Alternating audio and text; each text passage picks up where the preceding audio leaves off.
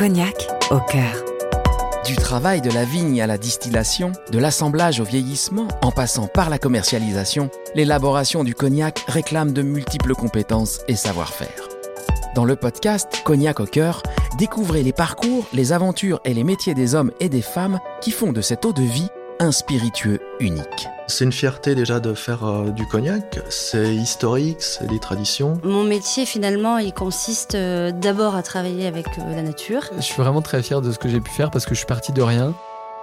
Moi, ce qui me fait vibrer tous les jours, c'est les commentaires des clients.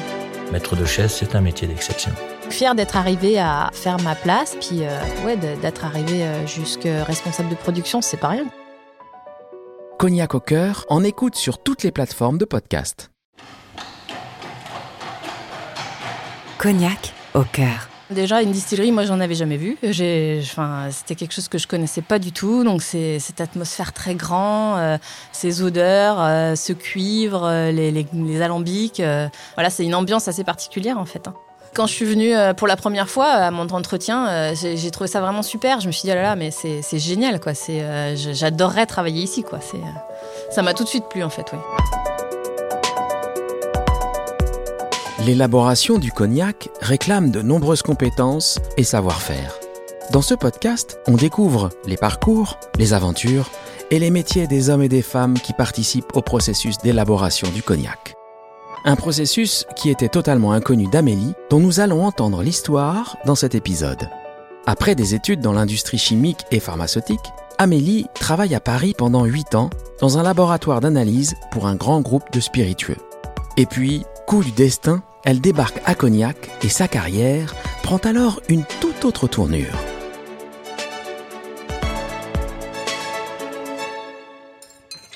Vous écoutez Cognac au cœur, épisode 3. J'ai débarqué à Cognac, euh, donc suite en fait à un plan social dans l'entreprise dans laquelle je travaillais. J'étais encore jeune à l'époque, euh, j'avais pas de famille, pas d'attache à Paris, et, euh, donc bah, je me suis dit bon bah c'est le moment de trouver un poste ailleurs. Et donc dans le groupe dans lequel je travaillais, il y avait une filiale à Cognac. Donc j'ai postulé et bah du coup j'ai été embauchée à ce moment-là pour un poste dans une distillerie pour être technicienne qualité. C'était un peu un pari fou parce que la distillation j'y connaissais rien. C'était pas euh, de l'analyse chimique, c'était pas mon domaine, mais j'avais des compétences qui intéressaient pour le poste, euh, justement pour tout le côté un peu euh, métrologie, qualité. et donc du coup, j'ai été embauchée à ce poste de technicienne qualité. Et donc je prends ce poste en 2014 et j'ai tout à apprendre parce que effectivement.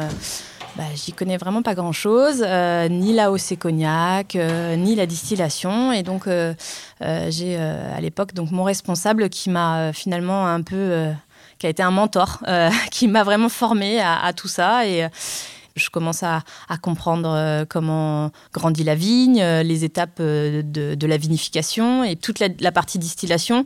Sans que ce soit moi qui distille, j'apprends aux, côtés des distillateurs bah, finalement la manière de faire et, tout, ce qui suit aussi après le vieillissement. à force de discussion, on, apprend et, on commence à avoir de plus en plus de connaissances sur le sujet en fait. Donc en 2014, quand je débarque de Paris à Cognac, c'est quand même un peu un choc, hein, puisque je quitte donc Paris 12e pour la campagne charentaise. Voilà, c'est le grand saut, on va dire, parce que bah, on passe d'une grande ville à une clairement toute petite ville. Et puis, je suis allée directement m'installer dans une maison à la campagne, parce que je me suis dit, quitte à aller à Cognac, autant euh, trouver une belle charentaise et avec un grand jardin. Donc c'est quand même euh, très déstabilisant, on va dire, parce qu'on perd quand même euh, tout le côté euh, très qui bouge énormément de Paris pour le calme de la campagne. Mais finalement, bah, c'est pas plus mal.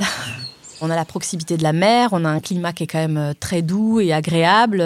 On n'a plus besoin de mettre de gros pulls l'hiver et, et on passe beaucoup plus de temps à l'extérieur et dans les jardins et c'est quand même super chouette. Alors oui, j'ai gravi les échelons au fur et à mesure euh, en acquérant de l'expérience, hein, tout simplement. Donc je suis passée donc de technicienne qualité vin à coordinatrice distillerie. Euh, le poste de coordinatrice, c'était vraiment être le bras droit du responsable euh, de la distillerie à ce moment-là. Et l'année dernière, bah, le responsable de la distillerie est parti et donc on m'a proposé logiquement le poste de, de responsable de production. je l'ai accepté parce que voilà, c'était une suite logique finalement à mon travail et Et euh, ce que j'ai eu en plus à faire, bah, c'est tout- toute la partie management, donc management de l'équipe, euh, donc 15 personnes euh, sous moi, ce qui n'est pas rien. Et, euh, et c'était un challenge en plus, et, euh, et voilà, c'est très intéressant. Alors dis-moi, l'enfoncement constaté. Température 12,5. 12,5. Du coup, ça nous fait un TAV à 72,4. 72,4. Ok. Et un coef 106,5. Responsable production, ça consiste en fait à gérer toute la logistique autour de la distillation, donc euh, qui commence à l'entrée des vins et la sélection des vins chez les viticulteurs jusqu'à l'expédition des eaux de vie, donc en passant par euh, tout ce qui est mise en chaudière et tout ce qui est planning de distillation euh, entre les deux. Moi, ce qui me plaît, bah, c'est justement d'avoir à gérer tous ces flux. Il faut beaucoup de rigueur. On a des crus à ne pas mélanger, on a des comptes de distillation à faire, on a des, des comptes à rentrer à, la- à la douane. Euh, moi, ce qui me plaît, voilà, c'est toute cette rigueur autour de, de la distillation où, euh, où il faut que tout soit cadré, en fait. C'est l'eau de vie que tu as sorti là aujourd'hui, c'est ça? C'est ça. Ouais, elles sont bons. Hein à la coupe, c'était bien? C'était bien. La dégustation fait partie intégrante de mon travail, puisque euh, avant d'aller chercher les vins chez les viticulteurs, on va, euh, ce qu'on va dire, on va sélectionner les vins. C'est-à-dire qu'on va demander aux viticulteurs de nous donner un échantillon de leurs vins, qu'on va faire microdistiller en laboratoire, et nous, ces microdistillations, on va les déguster. Donc quotidiennement, on reçoit, on va dire, entre euh, 20 et 30 microdistillations qu'on va devoir déguster. Le but, en fait, c'est d'aller déceler dans ces microdistillations des défauts. La microdistillation, finalement, c'est l'image de ce que va potentiellement donner euh, le vin en eau de vie. Donc, ce qu'on veut faire, nous, c'est voir si le vin va euh, avoir des, des bonnes qualités pour donner une bonne eau de vie. c'est rond, c'est sucré. Ça pique pas. Dans le monde de- du cognac et des spiritueux, je pense en général, on aime toujours lier le sensoriel à l'analyse chimique, sachant que c'est toujours le sensoriel qui prime. Parce que finalement, bah, c'est ce qu'on va sentir, c'est ce que le consommateur va sentir et c'est ce qui est le plus important. c'est beau ça. Parfait. Moi, j'aime beaucoup la, dégustation. Euh, C'est intéressant et puis euh, c'est quelque chose pareil qui s'apprend avec le temps et finalement on, développe son nez euh, au fur et à mesure. Donc euh, c'est toujours enrichissant en fait la dégustation. On n'est pas là par hasard en fait. Si on n'aime pas le cognac et euh, tout ce qui tourne autour du cognac, effectivement, euh, on fait pas les métiers qu'on fait en fait parce que c'est effectivement des, métiers où il y a beaucoup de savoir-faire, beaucoup de transmission et, beaucoup de passion. Oui. Oui, ça me fait vibrer. J'ai- J'aime ce que je fais. C'est euh, même si on fait tous les ans la même chose, finalement chaque euh, campagne est différente et on en apprend toujours un peu plus. Finalement, Euh, on- n'arrive jamais au bout. euh, Il y a toujours quelque chose de- plus à apprendre. Ce qui me rend fière aujourd'hui, bah, c'est d'en être arrivé jusque-là. Donc fière d'être arrivée à, faire ma place, à me faire, me faire accepter et puis euh, d'être arrivée euh, jusque responsable de production, c'est pas rien. Je pense que à Paris, j'aurais pu euh, accéder à un poste de responsable de laboratoire, mais ça aurait pas été, euh, ça aurait pas été du même niveau effectivement qu'ici, quoi.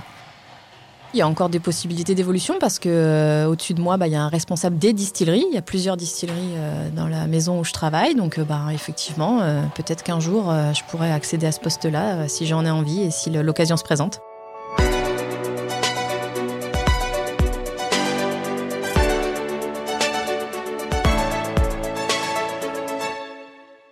La filière Cognac recrute.